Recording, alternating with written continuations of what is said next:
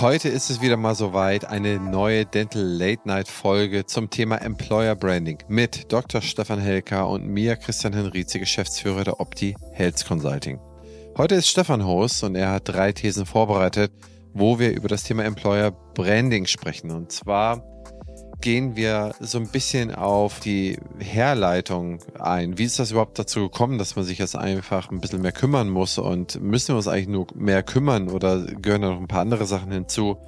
Bis hin zu den Themen wie adverse Selektion. Was bedeutet das für die Praxen, wenn diese im Schnitt um drei Prozent in Mitarbeitern wachsen? Sie werden sich in 20 Jahren dann quasi knapp verdoppeln. Aber was passiert mit denen, die es nicht sind, die sich invers, also advers dazu entwickeln.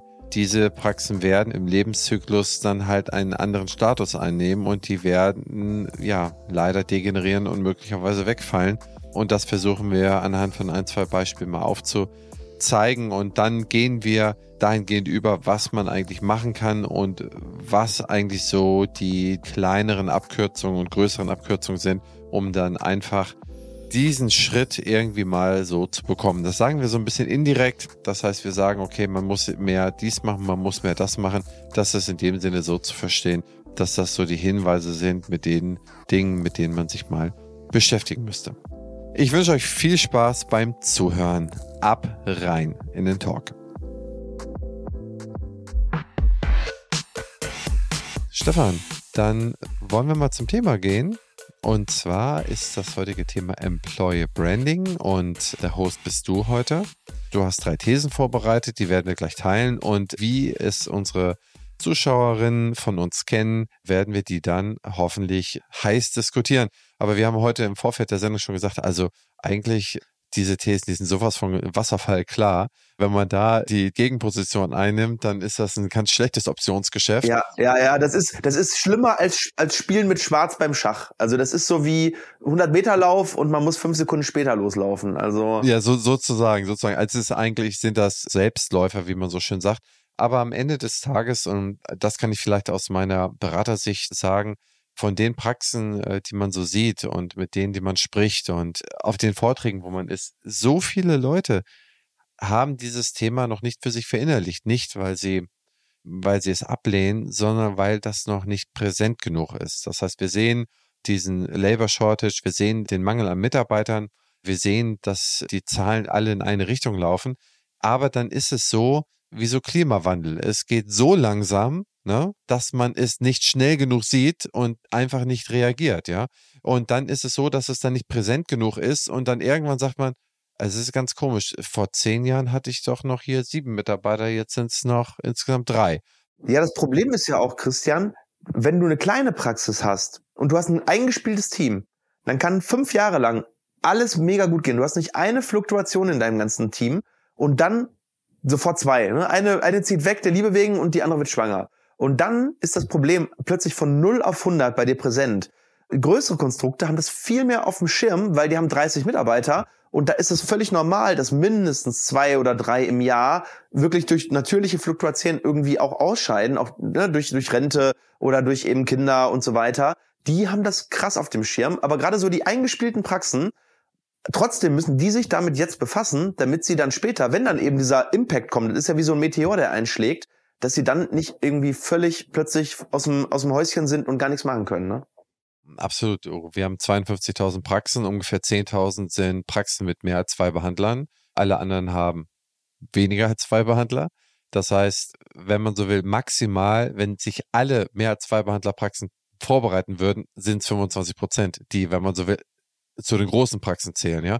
Das Bittere ist ja, dass es halt genau die Praxenkohorte trifft, die du gerade skizziert hast. Es sind halt die kleineren, es sind die familiärer geführten Praxen, es sind die Praxen, wo man sehr vieles auch mal eben wegmachen kann. Da hat auch mal Frau Müller nochmal, was weiß ich, dann eine Schicht angelegt, die nochmal was gemacht, der hat nochmal was gemacht. Es fällt nicht so auf, weil irgendwie die, die Zahnräder gehen, gehen sehr, sehr viel mehr ineinander. Aber dann gibt es diesen Event auch mal, und wenn es eine Schwangerschaft ist, wenn es ist, dass ich mich dann um meine Eltern kümmern muss und dann nicht mehr 40 Stunden, sondern noch 20 arbeiten kann. Und dann in dem Moment, wenn man dann auf der Suche ist und wenn man in dem Moment dann anfängt und dann auch vielleicht schon viele Jahre nicht mehr rekrutiert hat, was ja für viele Praxen der Fall ist, dann kriegt man sein blaues Wunder. Denn wie es man vor sieben Jahren oder vier Jahren noch rekrutiert hat, versus heute oder morgen, das ist halt der große Unterschied. Das ist halt sozusagen der Sprung in dieses kalte Wasser. Genau. Im Endeffekt müssen wir jetzt einmal schauen, wie werden wir der, der ganzen Sache her. Weil dieses Problem, auch wenn es für viele Leute eben gerade jetzt nicht präsent ist, bedeutet es nicht, dass es nicht da ist. Also es ist ne, wie Fußspuren, ne, die, du, die du siehst, aber das Tier nicht siehst, aber es ist da. Und ich meine, wir haben schon öfter darüber geredet, über das Thema Personal. Ja, haben wir ja schon geredet, wie wichtig das ist, Bindung, Incentivierung und all das. Das Problem ist, das ist ja nur der eine Teil der Gleichung. Das heißt, wenn die Leute schon da sind, ja, machen das viele Praxen gut. Ja, ihr habt ja viele Praxen in der Betreuung, die messen die Mitarbeiterzufriedenheit, die versuchen Benefits, versuchen vernünftiges Gehalt zu bieten. Das Problem ist, wenn irgendwann das Problem kommt, dass Mitarbeiter dann doch gehen und selbst wenn sie nicht gehen wollen, ja, einfach nur weil sie eine Familie gründen, musst du als Arbeitgeber einfach vorbereitet sein und du musst eine Prozessmaschine haben, die es dir ermöglicht, sowohl im Akutfall als auch im Fall, wenn du, sag ich mal, einfach nur, sag ich mal, ein Employer Branding, darüber werden wir gleich mal auch ein bisschen sprechen, was das überhaupt ist, dass du eigentlich die ganze Zeit Initiativbewerbungen generierst, dass du irgendwie präsent bist bei dir in der Region, sei es auch wirklich nur in deiner Stadt, dass, dass, dass die Leute eigentlich ein bisschen schon darauf warten, dass vielleicht bei dem mal ein Spot frei wird oder wenn ein Spot frei wird, dass sie dann sagen, ach guck mal, dem folge ich schon die ganze Zeit und der hat ein tolles Team und die haben eine geile Stimmung, dass man das nach außen kommuniziert, was man schon hat. Ja, das ist ja nichts anderes als Employer Branding. Die Praxen haben es schon, sie kommunizieren es einfach aber nur nicht nach draußen. Und das ist einfach super, super schade. Ne? Wenn du natürlich keine gute Arbeitgebermarke bist, in dem Sinne, dann musst du natürlich daran erstmal arbeiten. Ne? Das heißt, es gibt eigentlich zwei Qualitäten von Praxen. Die einen, die eigentlich schon eine gute Arbeitgebermarke sind, aber es eben nicht nach außen kommunizieren. Und die anderen, die eben vielleicht sogar noch zu einer guten Arbeitgebermarke werden müssen. Ich glaube, die, die jetzt hier eingeschaltet haben, sind schon keine schlechte Arbeitgebermarke, weil die Leute würden, die es nicht interessiert, die würden an so einem Montagabend nicht einschalten. Ja, aber wir haben mal so ein paar Thesen jetzt vorbereitet warum das so wichtig sein wird und was passieren wird, wenn eben der Schalter nicht umgelegt wird. Und danach werden wir noch ein bisschen darüber reden, was sind vielleicht so ein paar Tipps, Tricks, Strategien, was man machen kann, um das in Zukunft ein bisschen ernsthafter, ein bisschen professioneller anzugehen, um eben für die nächsten ein, zwei Jahrzehnte eben gerüstet zu sein. Absolut. Bevor wir da reingehen, noch zwei, drei Punkte. Also dieses, ich werde meine Familie gründen, das ist ja in einer Arztpraxis, einer Zahnarztpraxis insbesondere, ja ein ganz spezieller Fall weil das ja bislang immer mit einem umgehenden Berufsverbot belegt werden konnte oder belegt wurde. Ja? Das heißt, du hast dann jetzt auch gar keine Vorlaufzeit mehr bis zu dem Kind-Event, ja? sondern du hast dann sozusagen von heute auf morgen ist da jemand weg. Das, wie man hört, wird nicht mehr lange aufrecht gehalten werden können. Da gibt es ja schon die ersten Krankenkassen, die sagen, da gibt es keine Evidenz für. Wir fordern die Gelder zurück. Und ich denke mal, da wird es eine Bewegung geben in Zukunft, auch was die Stellungnahmen der Zahnärztekammern und der KZV dazu sein wird. Aber das ist ja ein Problem, was jetzt schon akut da ist, was uns unterscheidet äh, zu anderen Betrieben, zum zum Beispiel einem Finanzamt oder zu einem, ne, zu einer äh, Bankfiliale, ja. Ja, oder auch zu Inhaberzahnärzten, ne, die ja weiterarbeiten dürfen. Warum dürfen die das und warum dürfen es zahnmedizinische Fachangestellte, wenn sie es denn wollen, nicht? Ja, das ist so eine perverse Evidenzverschiebung, dass man meint, man kann die Krankenkasse oder irgendjemanden verschaukeln über Jahre und kann sagen, also bei mir als Inhaber, da ist das nicht so schlimm, ich bin mir meines Risikos bewusst, aber bei meinen Mitarbeitern ist das anders. Also, wie gesagt, das ist, glaube ich, schon ein bisschen schwierig. Das ist der eine Punkt und du sagst ganz richtig und das kann man auch nochmal unterstreichen.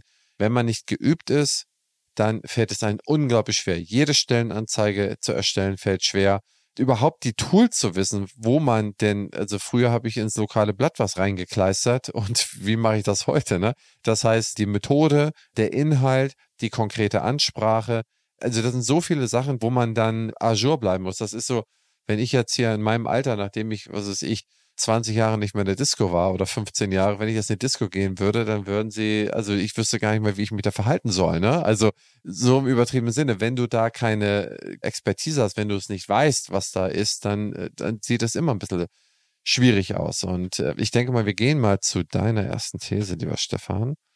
Aber genau die Themen, die du jetzt gerade angesprochen hast, da werden wir auf jeden Fall nach den Thesen auch nochmal drüber reden. Also wo sind die Zielgruppen gerade unterwegs? Wie sieht die Ansprache gerade aus? Und super unterschiedlich, ne? Suche ich einen angestellten Zahnarzt oder suche ich eine Empfangsdame oder suche ich eine Schulassistenz? Völlig unterschiedlich. Also wir recruiten auf völlig unterschiedlichen Kanälen dafür.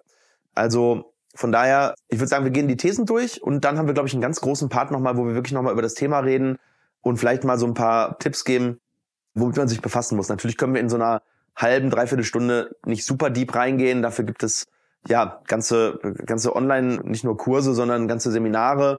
Aber wenn euch das Thema interessiert, dann habt ihr ja mit Christian und uns auch Ansprechpartner, die euch dann weitergehend auch noch weiterhelfen können. Ne? Also wenn euch das Thema wirklich gerade tangiert, hier können wir eigentlich nur ein bisschen inspirieren und vielleicht zum Nachdenken anregen und Impulse setzen. Ja, jetzt äh, muss ich mal gucken. Hast du meine These eins zu eins übernommen? Ich muss mal gucken. Ja, okay. Ein bisschen gekürzt. Okay, ja, ich, ich sehe schon. Ja, also These Nummer eins ist im Endeffekt etwas, was viele Leute vielleicht erstmal total kontraintuitiv finden, nämlich Zahnarztpraxen werden in Zukunft mehr Geld für das Recruiting und für das Employer Branding ausgeben, als sie es für die Patientengewinnung tun. Jetzt gibt es bestimmt auch Praxen, die sagen, ja, ich gebe auch gar kein Geld für Patientengewinnung aus.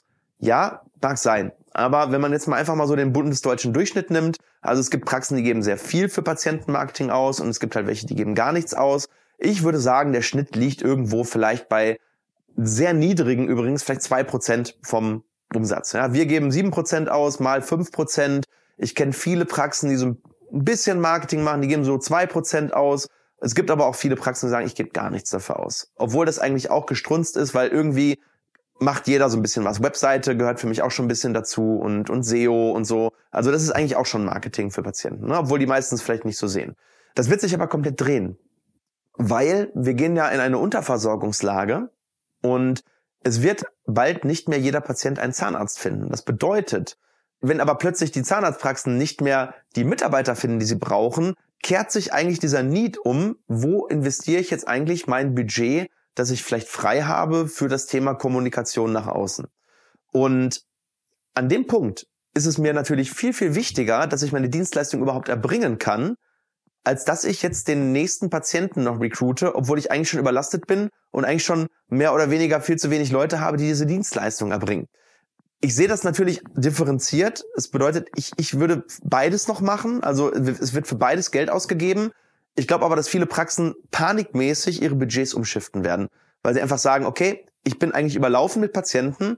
Eigentlich ist der Weg eher zu sagen, okay, ich selektiere meine Patienten. Das haben wir ja schon öfter gesagt, dass es super, super wichtig ist, das zu tun und nicht mehr jeden zu behandeln, der vielleicht auch gar nicht in sein in das eigene Behandlungskonzept passt, nicht in das Spezialistenkonzept passt. Und wenn ihr kein Spezialistenkonzept habt oder ein Behandlungskonzept, dann solltet ihr euch definitiv eins überlegen, weil das ist das, was euch dann am Ende vom Markt differenziert, ist aber heute nicht das Thema. Aber wenn ihr das habt und ihr habt genug Patienten und ihr werdet genug Patienten haben, dann ist das Budget irgendwann einfach in dem Recruiting und im Employer Branding besser aufgehoben. Christian, was sagst du dazu? Ich glaube, wenn man mal mit dem Wort Budget anfängt, ich glaube, viele budgetieren gar nicht. Auch größere Praxen, die ich kenne, budgetieren nicht. Da wird grob gesagt, okay, mh, hm, wir geben im Jahr so und so viel für Mitarbeiter aus, so und so viel für Material und da wird es dann irgendwie so ein bisschen runtergebrochen. Aber wenn man das Budget nennt, fein. Aber ich glaube, sehr, sehr viele sind noch gar nicht dabei, dass sie es budgetieren. Gehen wir mal von einem Fall aus, dass sie budgetieren, dann kann man natürlich Budgets umschiften. Ich glaube, wir werden uns viel mehr mit einer Lage konfrontiert sehen, dass eine Situation sich einfach relativ schnell geändert hat, viel schneller, als man es eigentlich für sich wahrgenommen hat oder erwarten wollte und dass man dann schaut, was man da macht. Und wir wissen ja, was man im Recruiting ausgibt. Schauen wir mal in andere Branchen was nehmen professionelle Recruiter, um jemanden einen ja, Manager oder einen leitenden Angestellten oder irgendjemanden zuzuführen. Das war früher nur auf Top-Positionen beschränkt. Als ich äh, meine Ausbildung gemacht habe, gab es eigentlich Recruiting nur für Top-Positionen. Mittlerweile ist das immer weiter runtergegangen. Das heißt, es geht jetzt schon ein Recruiting für sehr einfache Positionen. Also bis unten, bis zum Blue-Color-Worker gibt es jetzt schon Recruiting-Angebote von Firmen dann sind diese Recruiting-Angebote halt so, dass die günstigen, da bezahlst du zwei Monatsgehälter Vermittlungsgebühr, die teuren bezahlst du teilweise auch vier, fünf Monatsgehälter. Und wenn du dann überlegst, dass du, bevor jemand in die Praxis reinkommst, dass du dann schon mal zwei Gehälter hinlegst und nach einem halben Jahr oder nach einem Jahr nach der Probezeit nochmal zwei Gehälter nachschießen musst, Wenn du das einmal gemacht hast, weil du in der, in der Lage gewesen bist, dass du es hast machen müssen, um nicht deine OPs zu verschieben, dann ist der Schmerz final so groß geworden, dass man auch in diesem Bereich investiert, was man vorher schon mit so viel einfacheren und günstigeren Mitteln hätte aufbauen können. Und das ist, würde ich sagen, für mich so ein bisschen der Einstieg ins Employer Branding. Wie macht man es greifbar, anfühlbar, ohne dass man diesen konkreten Geldschmerz zufügt, dass man einen professionellen Recruiter einmal hat bemühen müssen. Das ist so ein bisschen die große Aufgabe, glaube ich, die ich sehe, die sich viele Zahnärztinnen äh, gewahr sein müssen. Also es kommt noch ein anderer Punkt dazu. Also das eine ist natürlich ein professioneller Recruiter. Das andere sind Budgets, die man vielleicht selber für eigenes Social Media Marketing oder Performance Marketing ausgibt. Und wir machen das ja jetzt schon seit einigen Jahren. Und als wir damals mit Social Recruiting angefangen haben, ich würde sagen, das war 2018, 2019, das war wie in Mekka. Ja, du konntest eine relativ mittelmäßige Ad, zum Beispiel nur ein Bildpost, einfach auf Facebook stellen. Das Targeting war damals auch noch viel, also du durftest noch gendern und all das. Das war also wirklich, also für einen Marketer war es absolut wie ein Paradies.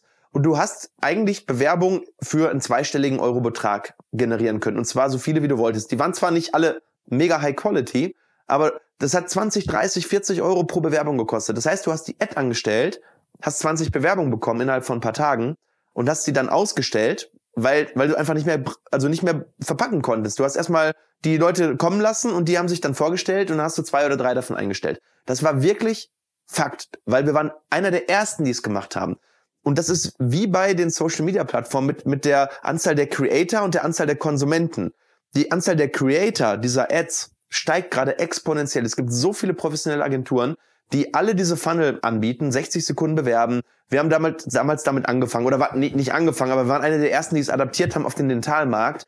Und das ist immer das Gleiche. Es gibt ja dadurch nicht mehr Leute, die sich bewerben. Und es, find, es findet ja auch noch so eine Art Fatigue statt, also eine Ermüdung der Leute, die alle schon 20, 30 Ads gesehen haben. Das heißt, du musst pro Bewerbung, die du generierst, viel mehr Geld ausgeben, um überhaupt erfolgreich zu sein. Ne, das ist so ein bisschen so wie ein Drogensüchtiger, dem du immer eine höhere Dosis geben musst, bis der überhaupt was spürt. Und das Gleiche ist eben, bis der sich dann wirklich mal bewirbt, da muss es schon wirklich genau passen. Der Schmerz muss wirklich da sein. Früher haben die Leute gesagt, ach cool, coole Ad, coole Benefits. Jetzt mittlerweile behauptet jeder Benefit A, Benefit B, Benefit C, tolles äh, Gehalt, geiles Team. Und die Leute sind einfach ermüdet des Ganzen. Und ich glaube, dass diese Zeit dieses Funnel-Marketings sich so ein bisschen dem Ende zuneigt. Man braucht mittlerweile einfach mehr. Ne? Und dann sind wir eben bei dem Thema Employer Branding, wirklich authentisch immer wieder zu kommunizieren innerhalb des Teams oder mit dem Team, was für eine tolle Arbeitgebermarke man ist, weil ich glaube, dass auch irgendwann die Recruiter an Grenzen stoßen, weil irgendwann ist jede ZFA schon fünfmal angerufen worden von irgendjemandem und die sagt dann auch, ey, lass mich jetzt mal in Ruhe. Ich habe jetzt schon zweimal gewechselt. Ne, es ist wie auf dem Transfermarkt, ne, wenn die Spieler hin und her geschoben werden. Und da sitzt, setzt garantiert auch eine Ermüdung ein. Das heißt, du brauchst wirklich etwas, was authentischer ist als wirklich reines Recruiting. Das brauchst du auch noch.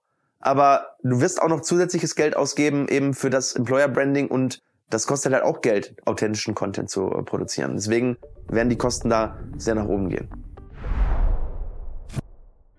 Wo wir gerade von der Zukunft sprechen. Die BFS ist eines der führenden Health-Tech-Unternehmen auf dem deutschen Gesundheitsmarkt. Was ich besonders spannend finde, ist ihr Digital Health Dialogue. Hier werden die Gesundheitsthemen der Zukunft aufgelistet und gemeinsam diskutiert. Auch ich bin dabei und stelle meinen Gästen daraus Fragen, wie zum Beispiel, wie wird die Digitalisierung dein Arbeiten verändern oder wie ticken die Patienten und Patientinnen von morgen.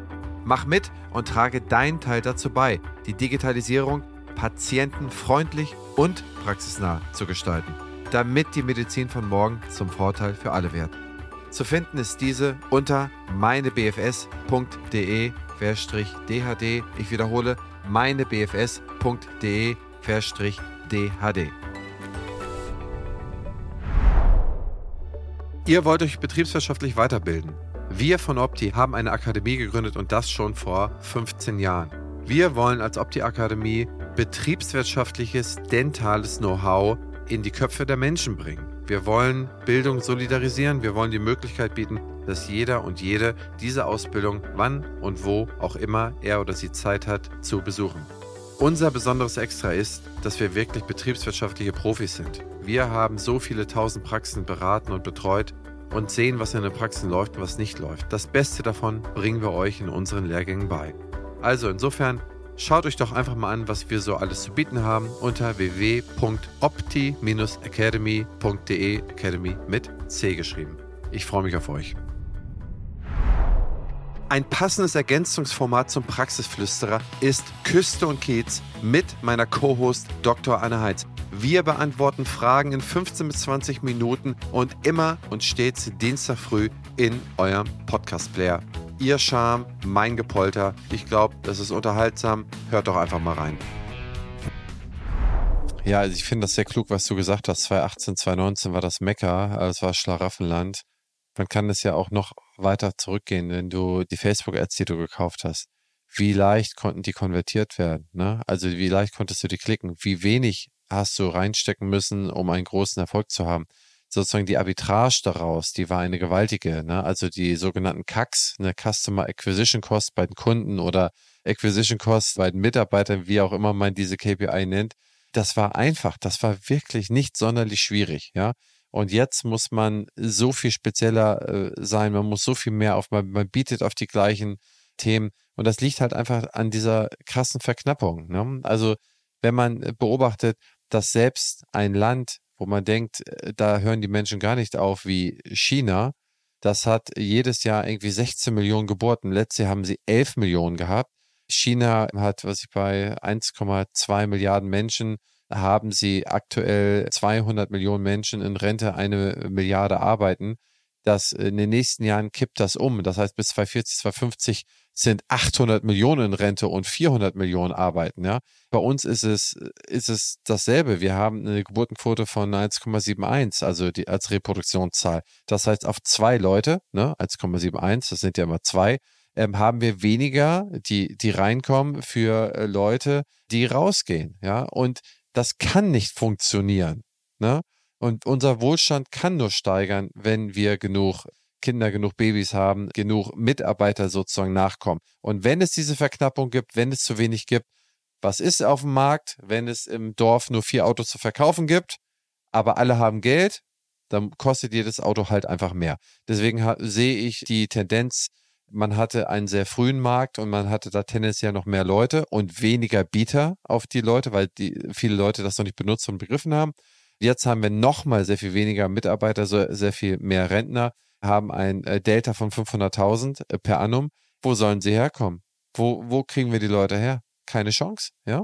Keine Chance.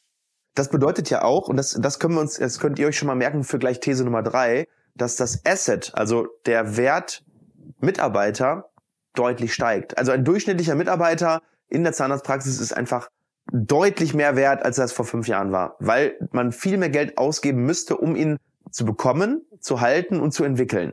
Also das ist dann für These 3 gleich sehr, sehr relevant. Aber ich würde sagen, das ist ein guter Übergang zu These 2, oder? Ja, der ist perfekt.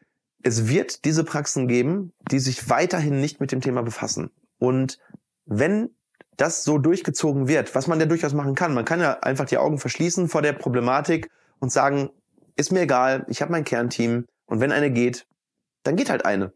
Und dann verkleinere ich mich. Und das ist eben das Problem. Diese Praxen werden verdörren, verschrumpfen. Die Arbeitgeber werden teilweise alleine behandeln müssen, ja, weil wenn ich eben eine Einzelpraxis bin, also im KZBV-Jahrbuch, geht die durchschnittliche Praxis ja nach oben. Also die war 2021, jetzt kam ja das neue Jahrbuch raus, war, glaube ich, 7, jetzt habe ich die Zahl leider nicht mehr im Kopf. Ich glaube aber von 7,3 auf 7,47 ist die durchschnittliche Zahnarztpraxis gewachsen. Also ungefähr drei Prozent pro Jahr. Klingt nicht viel, aber jetzt machen wir das mal zehn Jahre in die Zukunft. Jedes, jedes Jahr drei Prozent, dann ist die durchschnittliche Praxis in zehn Jahren schon elf Mitarbeiter. Und das bedeutet aber, wir finden so eine, so eine Agglomeration. Es gibt aber auch gleichzeitig Praxen, die einfach immer kleiner werden. Ne? Also die großen wachsen schneller. Das haben wir auch schon mal irgendwann, glaube ich, mal diskutiert. Und die kleineren Praxen, dadurch, dass sie eben sich nicht mit dem Thema Arbeitgebermarke befassen, werden es sehr schwer haben, neue Leute zu kriegen, schrumpfen und dann eben, wenn man eh schon nur fünf Leute ist und ich habe nur eine oder zwei Stuhlassistenzen, wenn dann eine geht und vielleicht ist dann irgendwann auch mal eine im Urlaub und man will selber nicht Urlaub machen oder die ist dann auch mal krank, dann wird man sich alleine am Behandlungsstuhl wiederfinden. Und Ich glaube, das macht man vielleicht im jungen Alter noch mit, aber die Resilienz sinkt mit steigendem Alter und mit 63, 62 hast du darauf wahrscheinlich keinen Bock. Und dementsprechend ist unsere These, dass diese, oder meine These, dass diese Praxen dann auch schneller schließen werden, weil eben der Inhaber sagt, das tue ich mir nicht länger an. Ich habe meine guten Jahre noch mitgenommen, gerade jetzt in den nächsten 10, 15 Jahren. Das sind Leute, die haben sich in den 90ern selbstständig gemacht oder vielleicht sogar in den späten 80ern. Die haben noch gute Jahre mitgenommen und sagen dann irgendwann, okay, tschüss, das war's. Ich spiele das Spiel einfach nicht mehr mit. So, das ist die These. Christian, was sagst du dazu? Ja, du hast die These ja eigentlich schon mit der These 1 eingeleitet. Du hast gesagt, wir sind von dem Mecker, sind wir irgendwie am Auslaufen und irgendwo muss das Thema Employer Branding anders gefahren werden, anders aufgesetzt werden. Und hier sind wir. Und äh, wie es aufgesetzt wird oder wie es gelebt wird, das ist halt die, die Unternehmenskultur der Praxis, ja. Und wer diese nicht aufbauen kann oder es nicht möchte ähm, oder es für sich entschieden hat, äh, bewusst, weil nur noch zwei, drei Jahre nach sind, einfach nicht mehr zu machen, das Zwangsläufige ist, dass es dann halt die adverse Selektion gibt und das bedeutet, dass die, die es machen, die ziehen mehr Mitarbeiter an, wie du richtig sagst, man wächst, auch wenn es nur drei Prozent sind. Das sind schon Effekte. Das heißt, wir haben dann auch mit drei Prozent haben wir in 20 Jahren eine Verdopplung, ja, dem Zinseszinseffekt. Also mit dem Compound-Effekt, dass wir dann doppelt so viele Mitarbeiter haben. Und diese adverse Selektion, die ein ganz, ganz mächtiges Schwert ist, das bedeutet, die einbauen die Unternehmenskultur auf, das Employer Branding auf die ziehen diese Mitarbeiter an und die haben mehr Bewerbung und mehr Mitarbeiter, auch in einem schrumpfenden Markt, auch in einem engeren Markt. Und die anderen, also die advers Selektierten, haben sozusagen invers weniger. Das ist vielleicht ein bisschen kompliziert ausgedrückt, aber genau so ist das. Die haben vielleicht noch eine Bewerbung in zwei Jahren gehabt, jetzt haben sie eine in fünf oder gar keine mehr. Das heißt, die werden zwangsläufig, wird dieses untere Ende abgeschnitten. Ne, die letzten so und so viel Prozent, die gibt es dann nicht mehr. Die müssen früher schließen, die müssen und so weiter. Was auch immer, haben wir in These 3 ja beschrieben. Das kommt gleich noch. Aber genau so ist das. Und äh, zum Thema Unternehmenskultur, da müssen wir wirklich mal ein paar Worte äh, verlieren. Ich meine, was hast du gedacht, als du zuerst vom Thema Kultur oder Unternehmenskultur das erste Mal gehört hast, als man vielleicht 16 war, 18, 20 war? Kultur, was ist Kultur? Irgendwie, was ist ich, ein ABBA-Konzert oder ist es ist es irgendwie eine, eine Violistin oder äh, und, und so weiter? Was ist dann Kultur? Ist es ein Museum? Am Ende des Tages sind das sozusagen die, die Dinge, die uns zusammenhalten, die uns als Kulturraum vielleicht, also wir sind hier in Deutschland, das ist ein Kulturraum, der uns definiert, aber auch für die Praxis, für die Familie und für die Praxis ist es die Praxiskultur, die Unternehmenskultur. Und was viele nicht so schnell mitbekommen, da sind wir wieder bei dem Eingangsthema, ist, dass sich diese Kultur signifikant geändert hat. Wir kommen aus mehreren Weltkriegen. Insgesamt hatten wir, also ich über 30 Jahre hier zumindest einen Haupt- und Nebenkriegszustand Anfang des Jahrhunderts.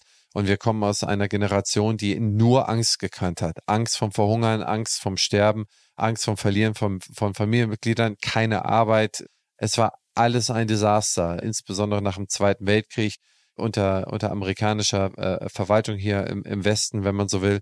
Und äh, es war halt nichts da. Und das hat die ganze Arbeitskultur geprägt. Man hat in den USA war 26, 1926 wurde schon die 40-Stunden-Woche eingeführt. Bei uns waren es irgendwie, ich glaube, 55, 60. Also es waren extrem viele Jahre später. Hier wurde mal locht, mal locht, mal locht.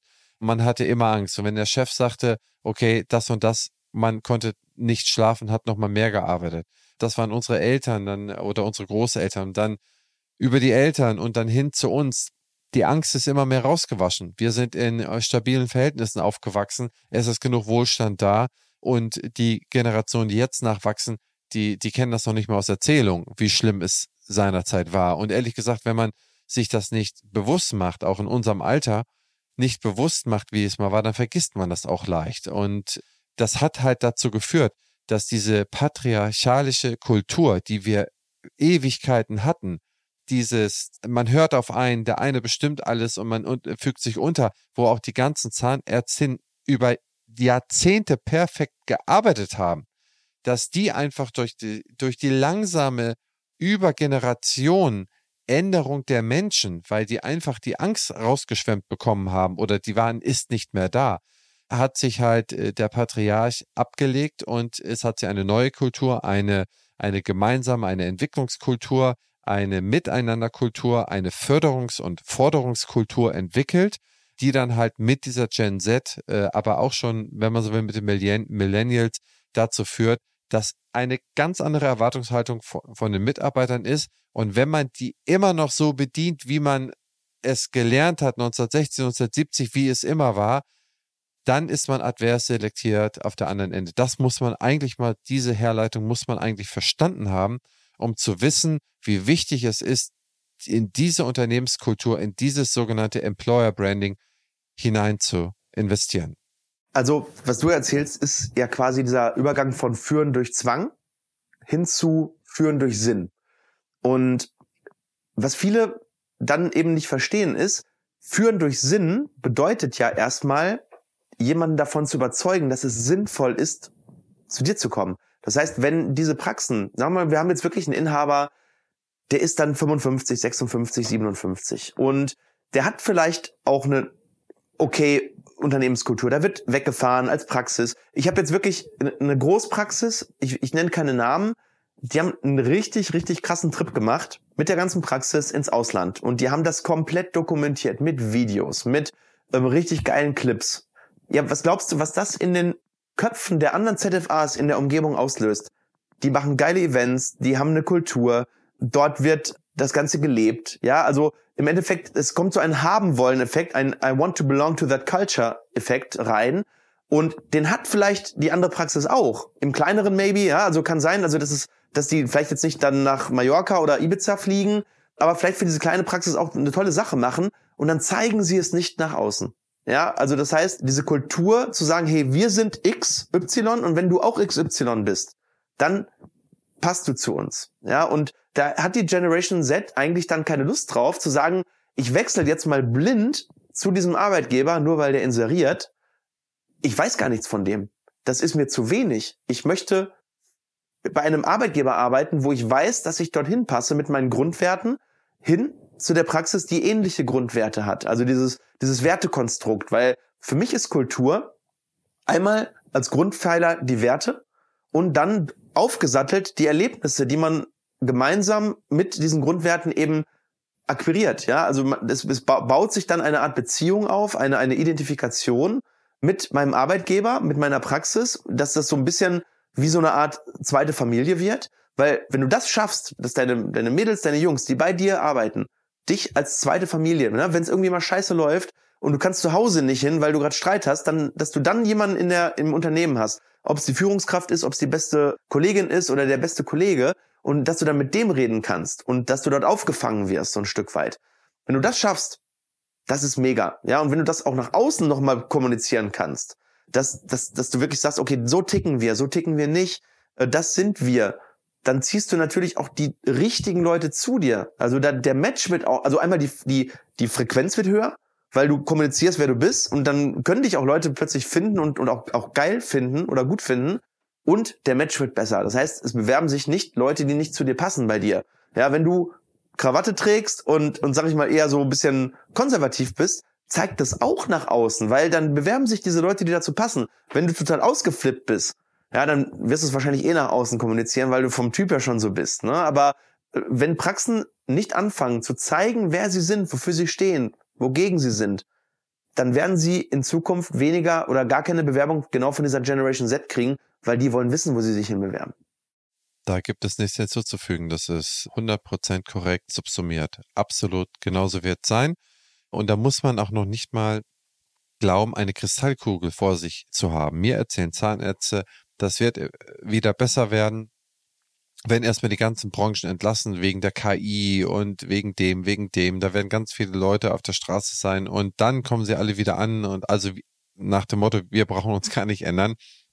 Die Leute kommen noch. Das ist alles ganz großes dummes Zeug. Also das wird nicht passieren. Der darüber liegende Trend, ist so viel stärker. Also die große Welle ist so viel stärker als die kleine Welle. Und die große Welle ist einfach, dass wir viele weniger Leute haben, die in einer anderen Zeit geboren sind, die einfach den Sinn haben möchten und einfach nicht akzeptieren und schon mal gar keinen Zwang akzeptieren.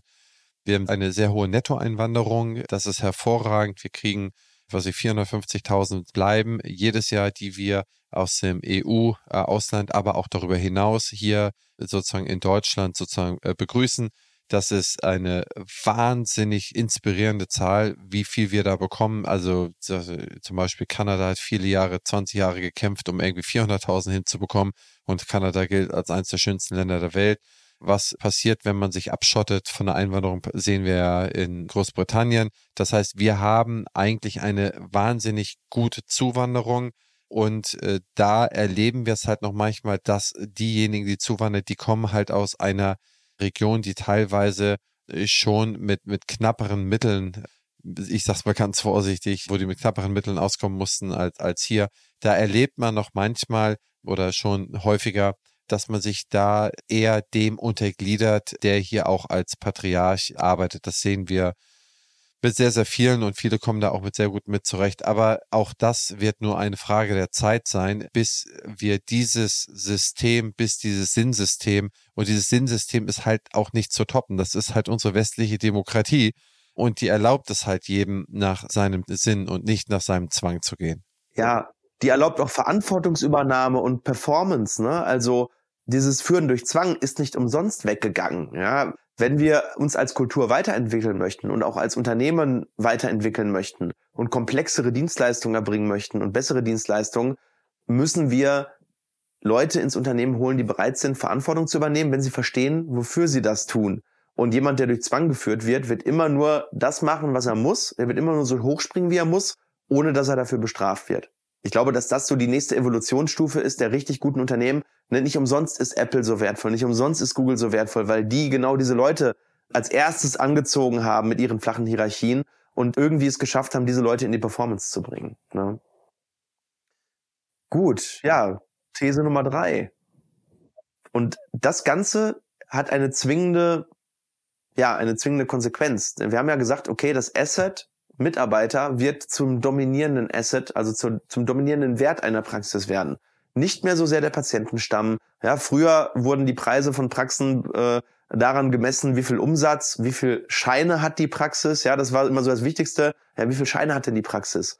Die Scheine werden immer mehr zum Schein. Ja, erstens natürlich wegen unserer äh, BEMA und GOZ-Problematik. Das ist aber vielleicht nochmal ein anderes Thema. Vielleicht können wir das ja auch nochmal in den nächsten Folgen mal aufgreifen. Glaube ich, ist mega spannend auch Thema Budgetierung BEMA GOZ, aber vor allem auch deswegen, weil wir eben genug Patienten haben, fast alle, und weil die Mitarbeiter eben immer mehr in diesem Wertkonstrukt steigen. Und deswegen, wenn ich es nicht schaffe, meine Mitarbeiter zu halten und irgendwann am Punkt der Übergabe stehe, was soll denn ein potenzieller Übernehmer dann noch kaufen? Ja, also Patientenstamm kann er sich im Zweifel sogar besser selber generieren, wenn er das möchte, wenn er versteht, wie Marketing funktioniert, wie Kommunikation funktioniert. Mitarbeiter zu generieren, ist dann eben das, was richtig wertvoll ist, das, was rar ist. Ne? Immer, immer das wertvoll, was rar ist. Also wird die Praxis gute Verkaufserlöse erzielen oder überhaupt Verkaufserlöse, die nachweisen kann, dass sie ein funktionierendes, intaktes High-Performance-Team hat, was auch motiviert ist, das Ganze eben in die nächste Generation zu tragen. Auf der anderen Seite werden genau diese Praxen einfach zuschließen. Man sieht es ja immer mehr und da bist du sogar noch viel tiefer drin als ich. Ich kriege ja nur von dir, ein paar anderen Leuten in meinem Netzwerk das immer wieder gespiegelt. Ich bin ja selber nur in zwei Praxen und kriege dann eben hier und da über unser über Social Media Netzwerk natürlich mit, wie die Verkäufe ähm, stattfinden. Aber es wird nicht längst nicht mehr. Gerade jetzt in Plettenberg und im Sauerland hat wieder im Umkreis von 800 Metern bei mir eine Praxis einfach zugemacht. Einfach zugemacht, zugeschlossen, Karteikarten eingelagert und gesagt, okay, sucht euch einen neuen Behandler. Ich mache einfach zu, ne? wo früher undenkbar war. Ne? Also, also irgendwie 100, 150.000 hast du immer noch für deine Praxis bekommen, egal. Ne? Irgendjemand hat sie übernommen und das wird aufhören. Und die Praxen, die wirklich ein natürlich ein System haben, definitiv, die es vielleicht auch ein bisschen unabhängiger vom Hauptbehandler gemacht haben, die werden besonders hohe Preise erzielen, weil sie eben nicht nur einen Job verkaufen, sondern eben ein Unternehmen, aber kleine Praxen werden nur dann verkauft werden können, wenn sie ein gutes Team haben, was dann eben auch übergeben werden kann.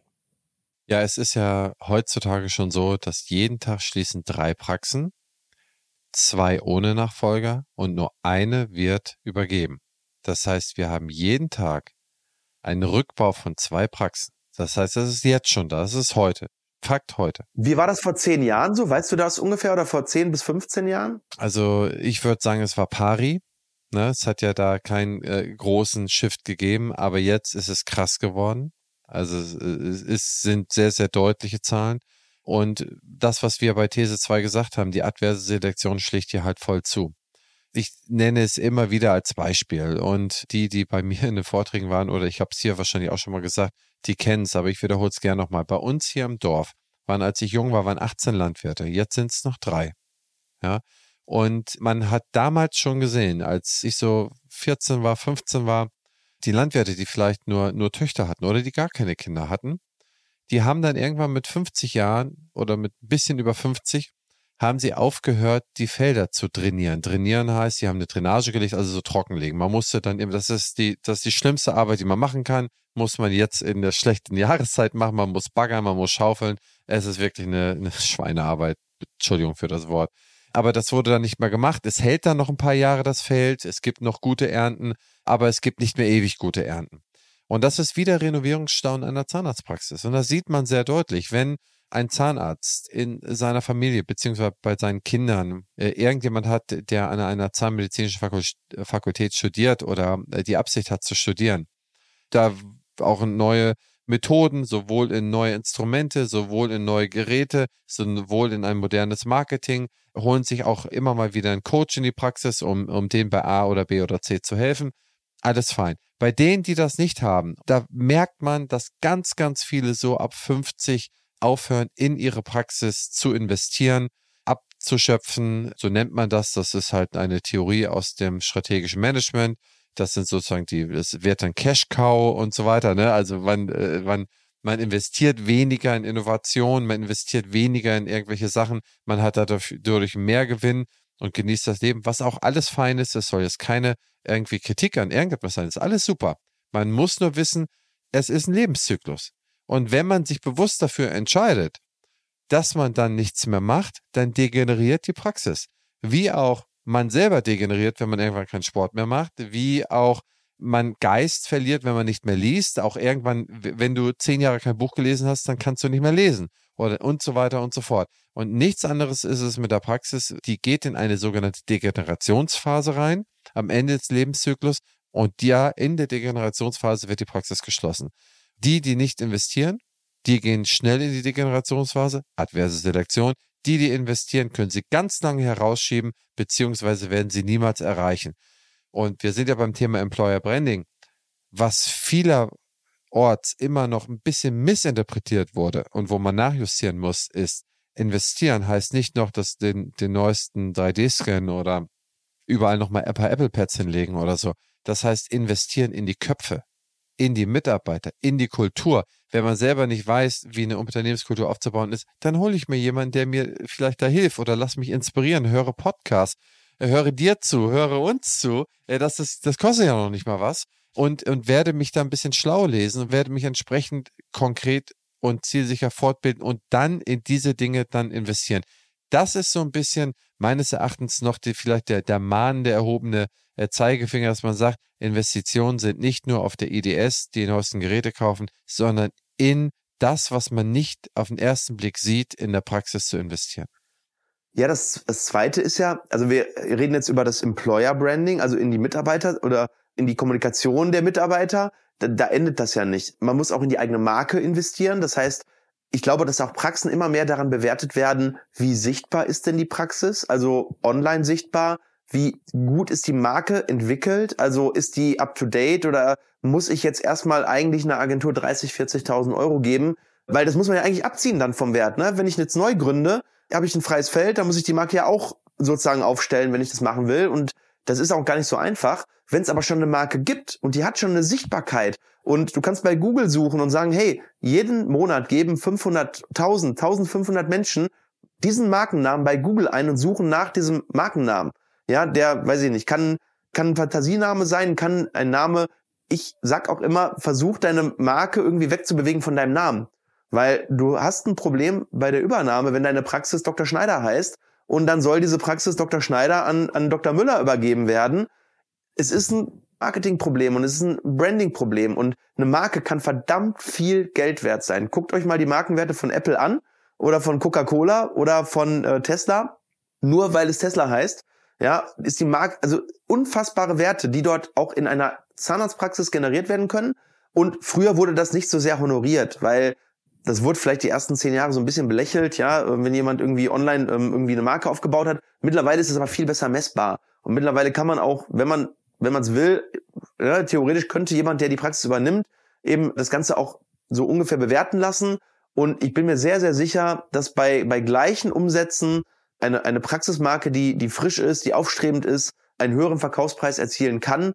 Vor allem in der Zukunft, das hat sich noch nicht so ganz durchgesetzt. Da bin, bin ich jetzt eher so jemand, der sagt, es wird kommen. Auch Investoren, ja, größere Konstrukte zu übernehmen. Da wird es noch viel eher kommen, dass die sagen, okay, wir haben jetzt zwei Konstrukte. Das eine ist super sichtbar online, hat hohe Neupatientenquoten, hat eben diese Wachstumspotenziale, wird anders bewertet, kriegt man halt ein höheres Multiple dafür.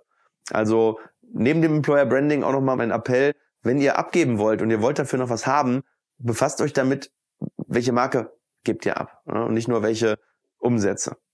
Ich finde das auch wahnsinnig spannend, wenn man so in die Historie reinschaut. Das ist ja schon relativ deutsch, das Problem der, der Namensbenennung als Marke. Schau dir mal die ganz kleinen Elektrobetriebe an, die hier durch die Gegend flitzen. Da siehst du auf den Autos, der nächste übernimmt, dann hieß davor Elektrobetrieb Müller, da steht jetzt Elektrobetrieb Müller, der Unterschied Inhaber Peter Schmidt. Ne? Also das heißt, äh, dann werden immer so Krücken gemacht, aber geh mal zurück. Im Prinzip ein Großteil der deutschen Firmen, die es dann irgendwo gibt, von Dr. Oetker bis Mercedes-Benz, sind alles äh, Namen von den Gründern, die sich dann immer irgendwo durchgesetzt haben. In den USA, die größten Firmen, also um die Jahrhundertwende davor, Standard Oil von Rockefeller und so weiter, das waren immer, die haben schon immer relativ früh das mit einem Fantasienamen ist, ist, ist da auch übertrieben, aber mit einem Namen belegt, mit einer Marke belegt, wo wir eigentlich es dann Dr. Oetker genannt haben, ne? Oder und so weiter und so fort. Das heißt, das haben wir dann auch, sehr, sehr viel später erst gemacht. Aber wir haben es dann auch irgendwann gemacht. Und wir müssen uns da so ein bisschen in, in die Zeit weiter bewegen, dass diese Namensmarken, die können prägend sein, also wird oder so, die werden auch über den, ne, über den Tod hinaus und so weiter, die werden immer prägend sein. Aber das funktioniert nur, wenn du, wenn du super bekannt wirst, ne? Es funktioniert nicht mit einer, mit einem Local Hero, da funktioniert das einfach nicht. Da geht es nicht, weil wir auch lokal alle begrenzt sind. Ne? Das, das ist dann sehr, sehr schwierig. Und wie gesagt, es hat uns aber auch so geprägt, von dem Otto-Katalog bis wo auch immer. Es hat uns halt irgendwie so mitgenommen. Aber äh, wie gesagt, auch diese Zeit äh, geht dann irgendwie vorüber. Thyssen und Krupp gibt's auch nicht mehr. Also wie gesagt, die Familien, die haben damit nichts mehr zu tun. Aber auch wenn du durchgehst, die Familie Siemens hat auch damit nicht mehr so viel zu tun. Dann haben wir halt jetzt in der Prägung und der Umbenennung und der Weiterentwicklung, was die Industrie durchgemacht hat, die hießen TUI hieß früher mal Preußack und so, ne? Also die haben das, das müssen wir halt in klein auch für uns dann irgendwie durchmachen, uns da transformieren. Und wie gesagt, ich glaube, das fällt auch den meisten nicht schwer, nicht mehr unbedingt ihren Namen vorne irgendwie als Logo zu, zu manufaktieren, sondern dann in irgendeiner Art und Weise da äh, vielleicht den Stadtteil oder irgendwie irgendetwas, was dazu gut passt und was angenehm ist und was man schützen kann, zu nutzen. Ja, oder eine prägende äh, Sehenswürdigkeit oder man hat halt wirklich einen Fantasienamen. Das heißt ja nicht, dass die Leute nicht wegen einem kommen können. Und das heißt ja auch nicht, dass man nicht seine Expertise als Dr. XY trotzdem immer noch kommuniziert. Das machen wir ja auch. Also bei uns Beispiel Implantatzentrum Herne und trotzdem gibt es eben mich als Marke eben sozusagen on top. Man muss das nur lernen, irgendwie ein bisschen zu differenzieren und trotzdem wäre, wenn ich morgen weg wäre, immer noch das Implantatzentrum Herne da und würde da als, als Markenname stehen, wenn dort ein anderer Implantologe reingehen könnte trotzdem bin ich da momentan noch prägend. Ne? Also das heißt ja nicht, dass man nicht prägend sein darf. Nur es muss dann eben für einen Übernehmer immer noch funktionieren, ohne dann rebranden zu müssen. Und das ist das Wichtige. Diese Rebrand kostet dich extrem Sichtbarkeit. Also allein schon die Webseite, die du umbenennen musst, allein schon die ganze SEO, die da reingelaufen ist, das sind, wenn du es richtig, wenn du groß bist, sind das, kann das Hunderttausende von Euro sein, die einfach dann im Prinzip mit einem Fingerschnips dann ausgelöscht werden. Und das muss einfach nicht sein. Also wenn man ein bisschen langfristig denkt, ein bisschen strategisch, ein bisschen unternehmerisch, sollte man sich damit befassen. ob man nicht seine Brand, also seine Marke, so ein bisschen von seinem eigenen Namen so ein bisschen löst. Oder? Ja, also unser Marketing hat ja immer ein gutes Bild, was ich mir jetzt mal leihe und die sagen, das ist wie so ein Sparschwein. Also in deine Marke, das ist dann alles, was du im Marketing reinmachst, wird da irgendwie aufgefangen. Das Geld bleibt da. Das bleibt, bleibt alles da. Über dein ganzes Leben bleibt das Geld da in deiner Sparbüchse. Ist deine Marke dein eigener Name, dann hast du nichts, was das Geld auffängt. Dann ist das zwar da, solange du da bist, aber wenn du gehst, kannst du das Sparbüchse nicht da lassen, sondern das ist sowas wie an dich selber rangekettet oder bei dir reingepackt. Du kannst es nicht mehr von dir selber entbinden und wenn du gehst, bleibt nichts da. Und ich glaube, wenn man dieses Bild mal vielleicht für sich so ein bisschen verinnerlicht, dann kann man eigentlich zu keiner anderen Entscheidung irgendwo kommen. Und insofern, Stefan, Mensch, wir sind schon wieder bei einer Stunde angekommen. Wann haben wir den nächsten Termin, Stefan? Ich habe noch, ich hab noch ein schönes Endbild. Ein schönes Endbild. Das ist wirklich das letzte Endbild. Wir haben nicht nur ein Sparschwein, sondern wir haben ja zwei. Das eine ist die Marke, die für Patienten sichtbar ist. Das ist meine, ja, meine, meine Praxismarke. Das zweite Sparschwein, und das ist das, worüber wir heute geredet haben, ist meine Arbeitgebermarke. Und da müsst ihr auch reinzahlen. Und zwar immer und ständig. Und wir haben ja gesagt, wahrscheinlich müsst ihr das sogar mehr machen in der Zukunft, dass das Sparschwein größer ist als das Patientensparschwein. Und ja, das ist so, äh, glaube ich, das flammende Plädoyer, was wir heute halten wollten. Habt nicht nur, habt, habt überhaupt ein Sparschwein sowieso, ja, aber habt nicht nur ein Patientenmarken-Sparschwein, sondern habt auch ein Employer-Branding-Sparschwein, was darauf einzahlt, dass Leute Bock haben, bei euch zu arbeiten, weil das wird euer wichtigstes Asset werden in den nächsten 20 Jahren.